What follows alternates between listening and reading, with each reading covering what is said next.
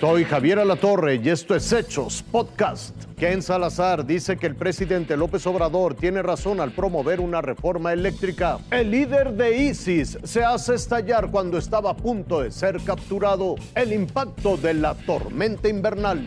En su visita a la Cámara de Diputados, el embajador de Estados Unidos en México, Ken Salazar, reconoció que el presidente López Obrador tiene razón en proponer cambios en materia eléctrica, pues dijo, las leyes tienen que actualizarse. Esas leyes se tienen que revisar y reformar, porque en el tiempo la experiencia nos da un aprendizaje grande, ¿no? Entonces México ya lleva desde el 2013 con este, esta ley que tiene. El presidente López Obrador tiene razón de decir, vamos a hacer cambios para lo mejor del pueblo, ¿no? Entonces este proceso que existe ahora, el presidente ha planteado, se tiene que entender las razones de él. Resaltó la importancia de los foros que realiza la Cámara de Diputados para entender mejor la reforma eléctrica en un proceso legislativo que también llegará al Senado mexicano.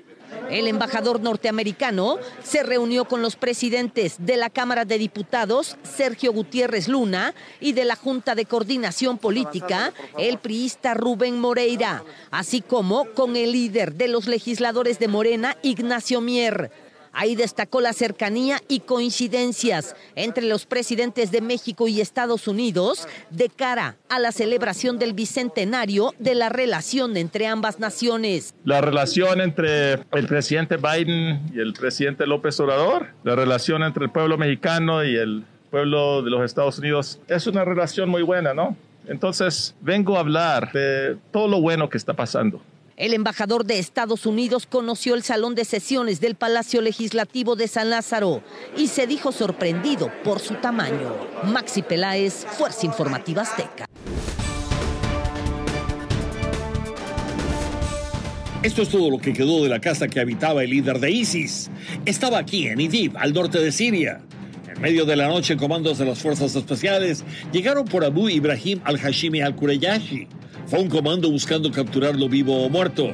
Fue la mayor operación de Estados Unidos en Siria desde la redada que mató a Abu Baghdad al-Baghdadi, líder de ISIS, hace dos años. Hubo bombardeos y explosiones precediendo la llegada en helicópteros de las fuerzas especiales. Trece personas murieron porque al-Kureyashi detonó una bomba que lo mató a él y a miembros de su propia familia, incluyendo mujeres y niños. Esta operación ocurrió en medio de un resurgimiento de ISIS, en partes de Siria e Irak, pero también en Estados Unidos. Conozcan ustedes a Fluk Ekren. Fluk Ekren se mudó en el 2012 a Siria y se unió a ISIS. Fue entonces que se radicalizó para entrenar a niños terroristas. La lista de cargos federales incluyen haberse convertido en líder y organizadora de una unidad de ISIS compuesta solo de mujeres y preparar con ellas un ataque terrorista dentro de Estados Unidos. ¿Sabe usted la mayor preocupación en los Estados Unidos? Que este caso ejemplifica que ISIS no solamente está contenido en el Oriente Medio, sino que está por todas partes. En Washington, Armando Guzmán, Fuerza Informativa Azteca.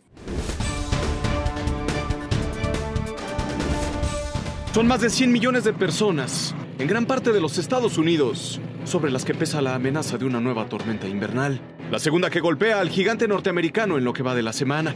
Los efectos son claros en las calles que yacen completamente congeladas. En los accidentes viales que igual inmiscuyen a pequeños vehículos que a camiones y trenes. El sistema de tormentas que ataca el territorio estadounidense está formado por nevadas, lluvias y ventarrones. También por temperaturas que mantienen el termómetro por debajo de los 0 grados. Por ahora son más de 24 estados los que se encuentran prácticamente paralizados por el mal clima y los peligros que lo acompañan. En algunas entidades los gobiernos han impuesto restricciones de traslado, en otras esa orden la dio la propia tormenta que ha impedido el despegue de miles de vuelos y la corrida habitual de los trenes. Problemas de movilidad han provocado desabasto. En los supermercados los anaqueles lucen vacíos. El mal clima también tiene sin energía eléctrica a decenas de miles. Y el conjunto de males ya se ha traducido en vidas perdidas. Todo a causa de un monstruo visible en tierra, también fuera de ella. Raciel Cruz Fuerza Informativa Azteca. Esto fue Hechos Podcast.